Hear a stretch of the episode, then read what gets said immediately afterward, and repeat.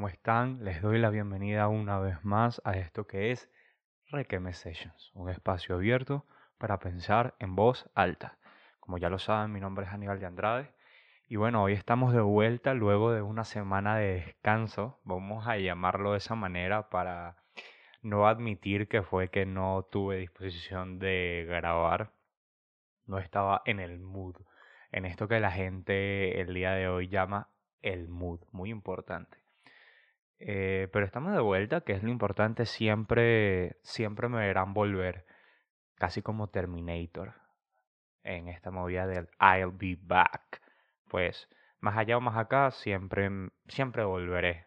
Eh, eso me recuerda a una canción de, bueno, la interpreta Vicente Fernández, eh, Don Chente, que a mí me gusta mucho la música ranchera, ¿no? Eh, me recuerda a mi papá. Mi papá no es una persona que escuche mucha música y dentro de la poquita que escucha, entre esas, entre los intérpretes o los, artistas que escuchas a, Vicente Fernández, ¿no? Y él tiene una canción muy buena que precisamente dice Volver. Pues aquí yo volví el día de hoy, así que eh, eso, aquí estamos, con la divagancia de siempre. ¿Qué más les puedo comentar? Pues tengo mi suéter todo bonito, que tenía mucho tiempo sin ponerme, pero me encanta y que viene muy a cuento porque ya el otoño está pegando duro. Hay como días de mucho sol y mucho calor acá en la capital española, en Madrid, eh, pero hay momentos en los cuales sí que hace falta abrigarse y hoy es uno de esos días. Eh, ya mí, no, no, hice el comentario en el primer episodio que, que, salí con el pelo pintado como lo tengo. En esa época estaba más acercado hacia el Eminem. Ahorita ya yo me siento como un Backstreet Boy.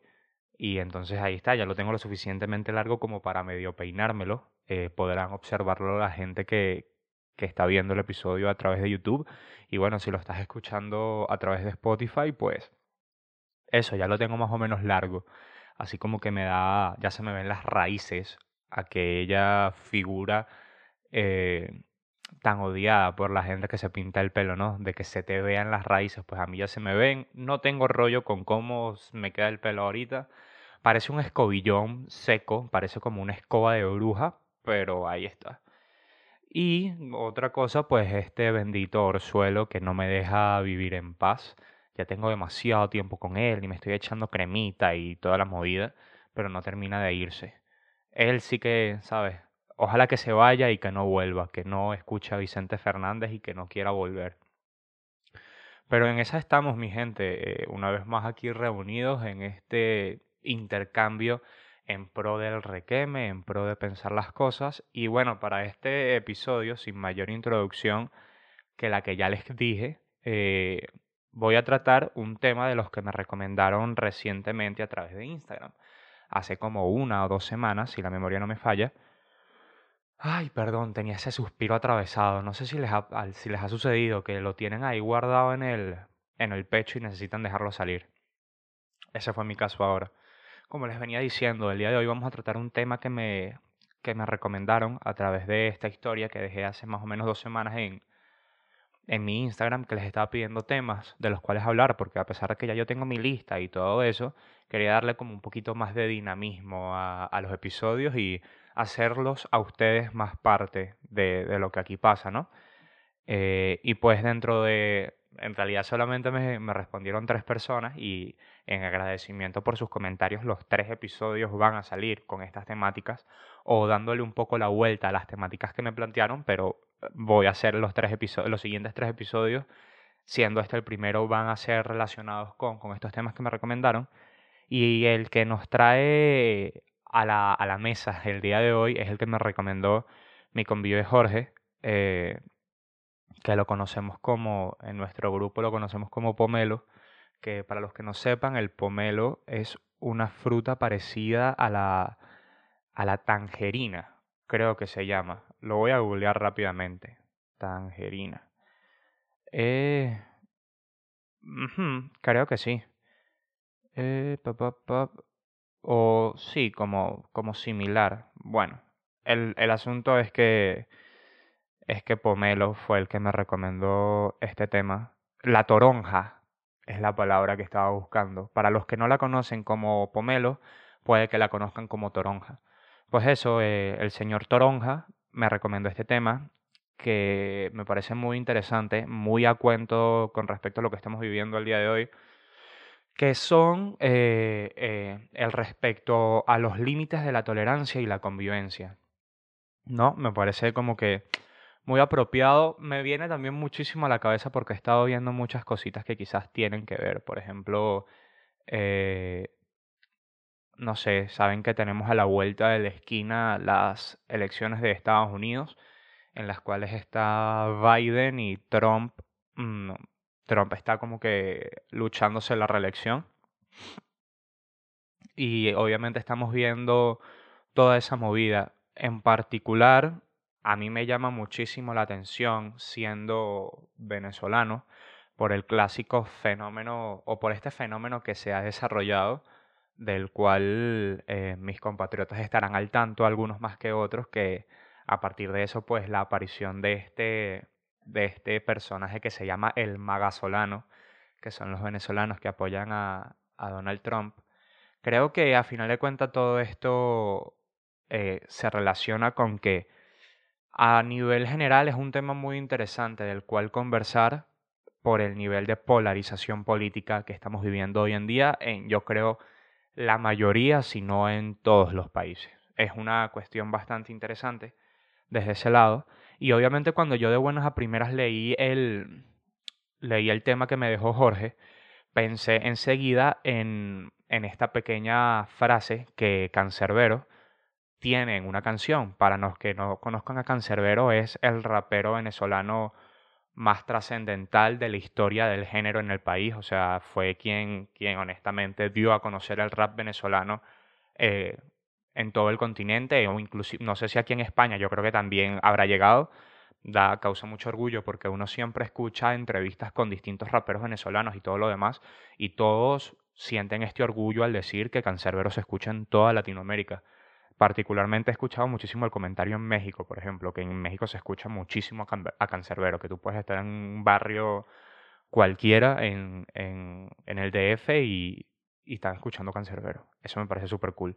El asunto es que Cancerbero tiene esta canción que se llama C'est la mort.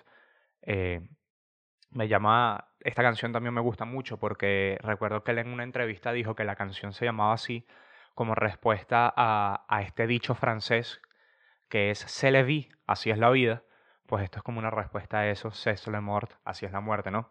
Entonces él es una, tiene una lírica súper arrecha la canción, súper buena, y entonces en una de esas él dice, toleraría a quien sea menos al intolerante, soy cáncer a.k.a. la vida y la muerte. Eh, esa frase de toleraré a quien sea menos al intolerante viene, viene dado de un concepto mucho más grande porque bueno, para quienes no conozcan su trayectoria, Cancerbero era un carajo bastante, bastante letrado. Al chamo se o sea, el chamo daba a entender que le gustaba bastante leer y meterse en peos bastante profundos. Y efectivamente, porque, por ejemplo, eso que él menciona es un resumen un poco de este fenómeno que se llama la, paradoja de la tolerancia, que es un, una propuesta, un postulado eh, descrito por el filósofo austríaco Karl Popper, que no estamos hablando de ese popper, sino este es otro popper, pendiente ahí con eso, ¿no? Eh, y entonces él dice que es una paradoja enmarcada dentro de la teoría de la decisión. No sé qué es la teoría de la decisión, presumo que, presumo que también será como eh, una, no sé, como que una, una teoría específica que, que probablemente la toquen en, nada más por el nombre, me suena a psicología, me suena a economía, no vamos a entrar en detalle para no desviarnos tanto del tema, pero el asunto es que esta paradoja de la tolerancia establece que si una sociedad es ilimitadamente tolerante, su capacidad de ser, de ser tolerante finalmente será reducida o destruida por los, por los intolerantes. Es decir, que si, que si toleras absolutamente todo, eh, también pudieses tolerar a la gente que es intolerante y estas personas bajo ese halo de tolerancia van a destruir la propia tolerancia, ¿no? Que esto, así dicho, parece el, el trabalenguas de, del rey de, de Constantinopla, ¿no? el rey de Constantinopla se quiere desconstantinopla, el que lo desconstantinopalice, mejor todo esto parece un poco eso, ¿no? Eh, pero sí, es una, es una cuestión que viene muy a cuento desde ciertas perspectivas y a final de cuentas lo que, lo que, lo que concluyó este, este filósofo que tiene apellido de, de droga es que aunque parece paradójico, mantener una sociedad tolerante, para mantener una sociedad tolerante, pues que la sociedad tiene que ser intolerante con la intolerancia, que tiene absolutamente todo el sentido del, del mundo, ¿no? Eh, a mí me llama mucho la atención este tema. Eh, puedo estar mm, más o menos, o sea, e, es interesante tratarlo desde esta perspectiva porque hay muchas, muchos temas que vienen a partir de, considerar lo que es la tolerancia. Por ejemplo, literalmente este episodio, como ya se podrán haber dado cuenta, está bastante dibujo libre. Hoy me lo quise lanzar así como vamos a pensarlo, vamos a pensarlo a medida de que va saliendo, ¿no? Y entonces, obviamente uno de los temas que que en principio se viene a la cabeza casualmente aparece en el artículo de Wikipedia que habla de la paradoja de la tolerancia, ¿no? Que uno de los puntos más importantes eh, quizás puede ser la relación de la tolerancia con la libertad de expresión. Eh, en el sentido de que, obviamente, bueno, la libertad de expresión en particular es como un tema muy interesante en el sentido de todo lo que puede existir a raíz de, de manifestar esta presunta libertad de expresión. En estos días recientes también eh, todo este tema me hace, me hace recordar a un video que vi gracias a un, a un amigo de aquí de la uni que se llama Juan, que él mostraba a un comediante, a un comediante español que se llama Ignatius, que él también tiene como que un podcast o, o un programa de radio o algo por el estilo, y él hablaba de, mm, él comentaba que, que quizás el problema estaba en que la libertad de expresión al día de hoy era como que obliga a la gente a tener una opinión sobre las cosas, que si quizás a la libertad de expresión lo hubiésemos llamado la libertad de callarse la puta boca, las cosas estuviesen un poquito mejor. En el sentido de que no tienes que comentar absolutamente todo de todo. Pero el punto relacionado con la tolerancia es que, obviamente, si la tolerancia y la libertad de expresión implican como que la aceptación de cualquier discurso, esto pudiese ser utilizado por gente para, para decir cosas mm, que van en que van como que en contra de la propia libertad de expresión. O sea, puedes, puedes alegar que estás disfrutando de tu derecho a la libertad de expresión para decir cosas que pueden mancillar la libertad de expresión de otros, ¿no? O, libertar la, o mancillar la libertad de los demás y todo eso. Y ante esa perspectiva, pues obviamente se me viene a la cabeza, creo que la frase es de, eh, de Voltaire, Voltaire, no sé pronunciarlo, yo lo siento, yo francés no hablo baguette, eh, limosina eh, y no mucho más que eso. Eh, Mort, eh, como todo tiene... Bueno, vi... A mí una película que me gusta mucho es El odio, La haine, Le haine, no sé ni cómo se pronuncia, pero la frase de esa película que es Jusqu'ici tout va bien, que hasta ahora todo va bien, es ahí se enmarca mi dominio de, del francés, ¿no? Eh, expresión. Creo que hay una frase que dice, defenderé, defenderé tu, tu posición, no la voy a conseguir y me va a dar mucha ansiedad buscar, googlearla mientras les estoy hablando. Eh, pero es una frase de un... ¿Frases? Ok, la encontré, creo que la encontré. Aquí está, si es de Voltaire que dice, no estoy de acuerdo con lo que dices, pero defenderé con mi vida tu derecho a expresarlo, que es como una frase, a mí me parece como magnífica, icónica. Eh, pero el asunto que narran precisamente es que a través de ese uso de la libertad de expresión puede que haya gente eh, eh, atacando la libertad de expresión haciendo uso de la misma, ¿no? Y yo creo que aquí obviamente entra muchísimo en cuenta como que la responsabilidad al momento de hablar y a donde hay un punto que también ya escuché en algún momento y me quedó medio grabado, aunque no recuerdo de quién lo escuché, es que quizá, o sea, hay mecanismos, particularmente con lo de, la libertad de expresión y, y, el uso de la tolerancia. Mm, y esto tiene mucho que ver en la cultura del día de hoy tan polarizada, donde la cultura de cancelación está a la vuelta de la esquina y todo lo demás, que este asunto de querer censurar absolutamente todo con lo cual estamos en desacuerdo, como que nos hace una sociedad menos, e inclusive tanto a nivel de grupo, a nivel social, como a nivel individual, como que si no te, si no te enfrentas a ideas opuestas a las tuyas, como que falta algo, como que no terminas de, desarrollarte. Y que el problema quizás con esta cultura de cancelación o con lo de cierto nivel u otro, con lo políticamente correcto del, eh, al día de hoy, que es como inmediatamente cancelar o tratar de censurar algo que en principio, con lo cual en principio no estamos de acuerdo, es que no nos prepara como sociedad para tener un debate en el cual las cosas se, se conversen de forma argumentativa sino que quizás es todo demasiado desde lo emocional o desde lo, sí, como desde lo instintivo. Eh, y que de cierta manera, por, o sea, esa pluralidad de opiniones de cierta forma tiene que estar presente y que sea la propia sociedad a través del debate la que se encargue de descartar un postulado, de descartar una teoría si se dan cuenta de que esta no tiene sentido. Pero para que eso pase, esa propuesta, por más loca que sea, tiene que salir a la luz y tiene que ser debatida y a través de ese, o sea, a través de esa discusión de esta propuesta ser descartada y no ser descartada nada más por lo descabellado que suene o de buenas a primeras o impedir que esta, que esta idea loca salga a la luz eh, porque luego eventualmente desde las sombras hará efecto. Eh, ¿Saben? Y eso a mí me llama me llama muchísimo la, expresión. Y obviamente hay como límites. Lo que pasa es que es muy del, o sea, me parece que es muy complicado delimitar esos, esa, esas, esas fronteras.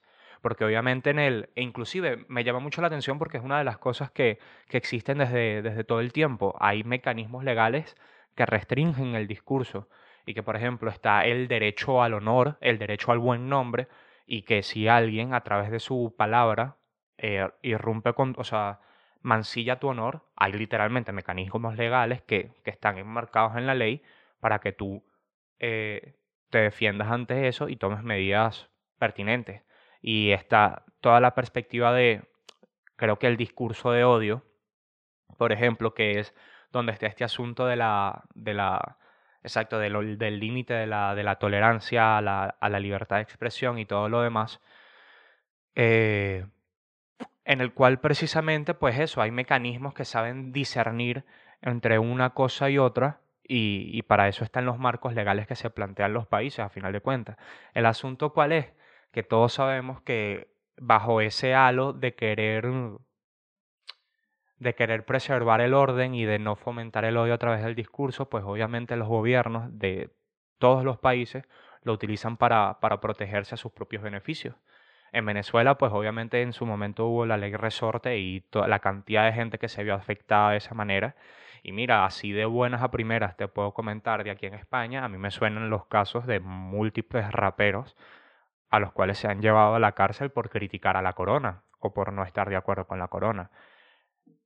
Pasa un poquito este, esta movida de que si estás lanzando el puño hacia arriba, no, como que no importa tanto. O sea, si estás atacando, o sea, si el discurso crítico es hacia una persona que tiene mayor poder que tú o tiene mayor tal, es como que, ¿cuál es tu, tu cuestión? Y entonces la condena quizás viene siendo cuando diriges un mensaje eh, más descalificativo o más crítico con un grupo eh, en desventaja, ¿no? Y más allá de eso, eh, saliendo un poquito del tema de la, de, del asunto de la libertad de expresión y la tolerancia con respecto a cualquier clase de discurso, yo creo que viene como que muchísimo más allá y eh, en el sentido de todos los actos de la sociedad. Y a mí me, me hace reflexionar particularmente este tema porque creo que fuimos nosotros en Venezuela, con, todo esto que pasó, fuimos, víctimas constantes de un proceso de como de separación o de o que cada vez nos fueron haciendo, eh, yo con este pedo de la tolerancia lo veo demasiado de la mano con lo que viene siendo la polarización política. En el sentido de, ¿qué pasa? Hay mucha gente que tiene... Yo, yo parto del supuesto de que honestamente las personas no son malas. Sé que eso es un tema muy estudiado en la política, en el derecho, en todo lo demás. Si el, si el individuo, si el hombre nace bueno y la sociedad lo corrompe, o si el hombre es naturalmente malo y luego la sociedad se encarga de, de encaminarlo. O sea que solo va a ser bueno cuando le conviene y todo lo demás. A mí me gusta creer que en gran medida la gente actúa con buenas convicciones y que las malas convicciones vienen dadas a partir de la ignorancia y vienen dadas a partir del miedo. Entonces yo creo que si tú te sientes que estás del lado correcto eh, en cualquier tema, me parece que lo más prudente es como conversar en la medida de lo posible con ese tema. Y que si tú estás muy, muy, muy seguro de un tema, el ponerlo a prueba, el ¿sabes? El ponerlo a debate, el estar dispuesto a que alguien te, o sea, que alguien te lo critique, no debería ser problema. Y lo que me preocupa en dado caso es que muchísimas veces por, eh, parte de esta, de esta polarización, cualquier pequeño indicio que te dé a ti, eh, o sea, cualquier indicio que te haga a ti pensar que la, la otra persona no piensa como tú, te hace enseguida descartar a esa persona y no le das la oportunidad de que haya una conversación y de descubrir qué piensa y de descubrir por qué piensa como piensa y hasta qué punto puede estar en lo correcto o no, si su postura, por más que no estés de acuerdo con ella, te parece que puede ser válida u óptima o no. Me explico. Y, y, poniendo, dejándolo menos, dejándolo de lo menos abstracto posible y siendo muchísimo más directo. ¿Por qué a qué venimos con, con este tema o cuáles son la, los escenarios actuales en los cuales eh, se ve este peo. Es muy sencillo quizás de repente eh, ver una persona que, que tiene algún prejuicio contra una persona negra y decir inmediatamente que esa persona es racista. O, o, ver alguna, o ver alguna persona que tiene algún prejuicio contra una persona de otra nacionalidad y decir que esa persona es xenófoba. O ver una persona que tiene uno u otro prejuicio contra una persona homosexual y decir que es homofóbica. Y etcétera, etcétera, etcétera. Yo creo que hay declaraciones y hay rasgos en los cuales una persona puede ser inequívocamente racista, xenófoba u homofóbica o, o que te, o que te discrimine por tu religión, X, Y o Z. Pero yo creo que hay un margen en el cual puede haber un puede haber un debate en el cual tú puedas convencer a esa persona de cambiar un poco su perspectiva y ser un poco más tolerante. Me explico, o sea, yo creo que condenar cualquier condenar un indicio de intolerancia y y como marcarle la frente a esa persona intolerante es lo que verdaderamente la condena a la intolerancia, porque ya está sintiendo tu rechazo. Si tú no lo eres, no sé si me, si me estoy haciendo si me estoy haciendo entender. Pero yo creo que hay espacios en los cuales uno tiene como que, eso es, es una cuestión de medirlo bastante, ¿sabes? Como que uno tiene que medir a la persona y, dar, y darse cuenta desde dónde nace este prejuicio o desde dónde nace esta, esta intolerancia para conversar con ella y, y hacerla salir de, ¿sabes? Quitarle esa perspectiva intolerante. Porque si de buenas a primeras la condenas y, y sabes, y le vas a dar un juicio de que, por ejemplo, yo no trato más contigo, yo no hablo más contigo porque tú eres X, Y o Z, realmente la estás condenando a quedarse en esa postura intolerante, porque no le estás dando, puede sentirse rechazada por ti, o puede decir, no, tal, no, eh, aquí no hay oportunidad ninguna de, de, consenso y me voy cada vez al mayor extremo y ahí sí me hago, o sea, ahí sí me vuelvo homofóbico con cojones, o si me vuelvo racista con cojones, o si me vuelvo xenofóbico con cojones que hay límites y, hay, y, ese, y ese área gris es lo que a mí me parece más, más, más importante. Porque más allá de esto, de, de, la diferencia de pensamiento, ya estamos llegando como sociedad a, ciertas aristas, ciertos puntos en los cuales no hay, no hay cabida, ¿sabes? O, o, la sociedad está avanzando, está avanzando hacia allá. Es como por, por ponerte un ejemplo, hay temas los cuales son eminentes, o sea, los cuales no toleramos de ninguna manera. Que eso no, no va, no va para el baile. Mm, y el, el primer tema que se me viene a la cabeza es la pedofilia, por ejemplo. ¿Sabes? No hay manera bajo la cual tú me puedas decir que yo voy a tolerar a una persona, a un, a un pederasta o a un pedófilo. No hay manera. Eso ya está. Y que como eso, eso ya es tan fino, y viene aquí también un poquito el debate de, ¿sabes? De que en esta época posmoderna, en las cuales ya las verdades no existen y estamos buscando eh, eso, cada uno tiene su propia verdad. De repente con lo que cuentan muchos, muchos sectores radicales, es en instaurar una propia verdad. De repente hay mucha gente a la cual le da miedo descubrir verdades o, o que se pueden sentir mareadas entre, tanto, entre tantas posturas y necesitan a una persona que les establezca una verdad absoluta.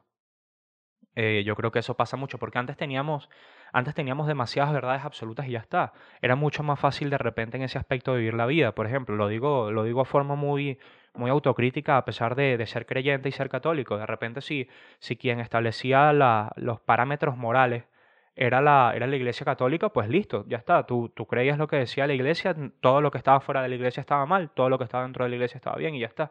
Hoy el mundo se ha hecho mucho más complejo que eso, la verdad. Eh, entonces, a final de cuentas, yo creo que va un poquito de ese lado y con lo que yo me quería, lo que yo me quería quedar de este punto es que en este, en este asunto de la tolerancia, yo creo que hay que, en la medida de lo posible, darle una oportunidad a todo el mundo. Y creo que de esto va, porque es, lo que ya les dije antes. Yo siento que todo esto va muy relacionado como con, la cultura de cancelación. Eh, y, con todo lo demás.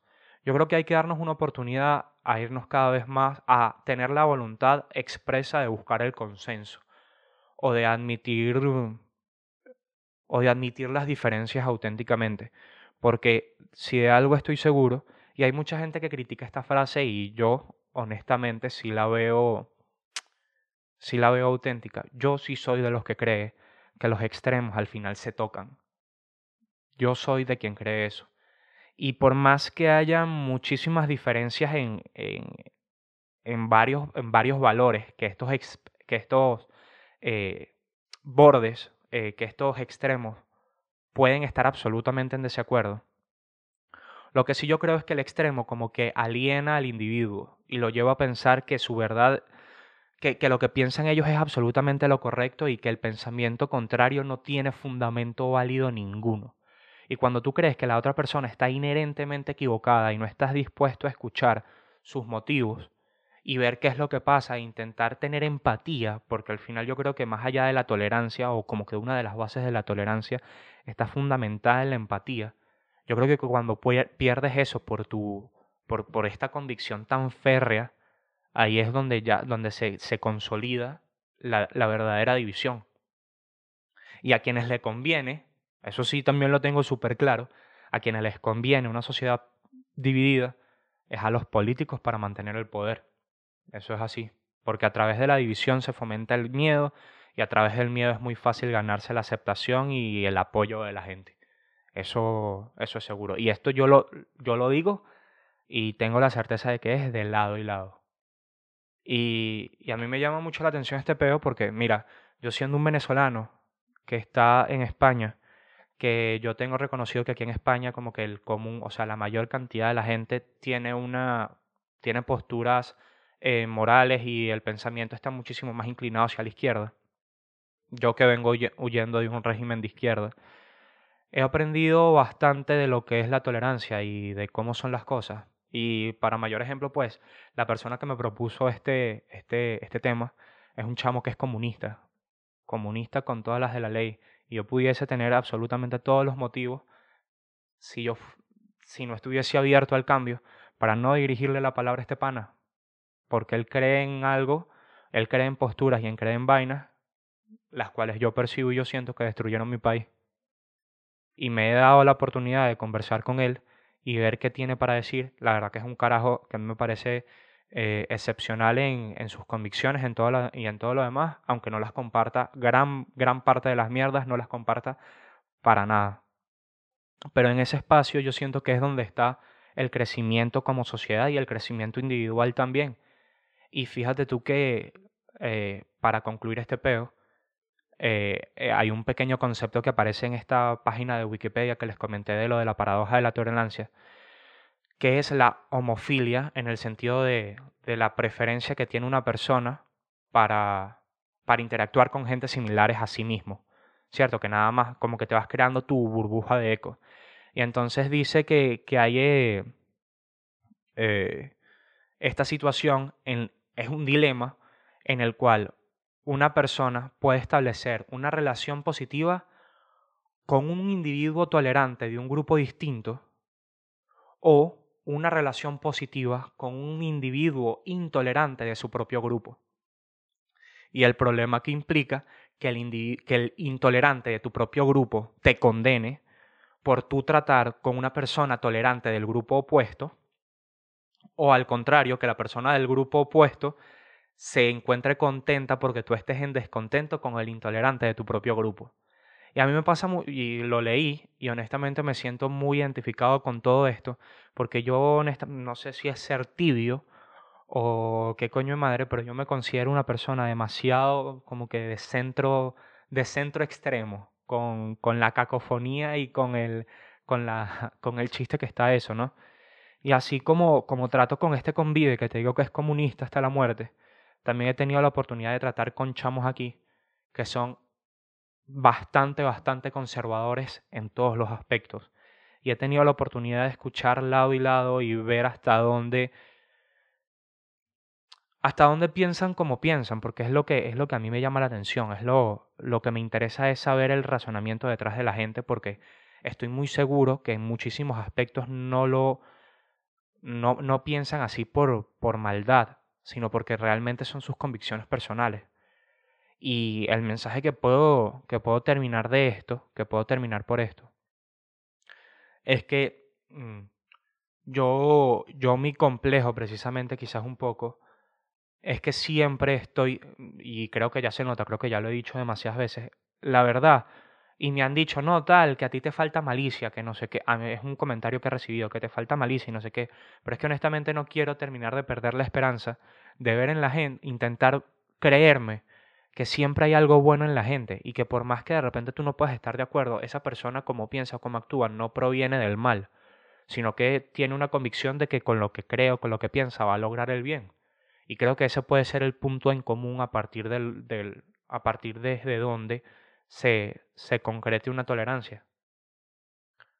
Sabes que hay que hay cosas, hay casos de casos, hay cosas de cosas. No, no, no sabría decirte, pero creo que hay muchos espacios en los cuales abrir esa posibilidad, abrir esa, esa opción a debate y dejar de, que creo que también es un poquito de ego, más allá de cualquier cosa, de, de, querer tener la razón y que por eso no estás y por eso no estás dispuesto a dialogar con el contrario porque tú quieres tener la razón y, para que tú la tengas eh, se hace un juego sumacero para tú tener la razón la otra persona tiene que estar e, equivocada yo creo que si cambiamos un poco esa perspectiva eh, y, no, y, nos e intentamos buscar eh, ese punto medio en el sentido del consenso y, y, bajo la premisa de que coño todos lo que queremos es lo mejor para los demás y, y, todos actuamos a partir de buscar el bien, creo que a partir de ahí pues se pueden, se pueden construir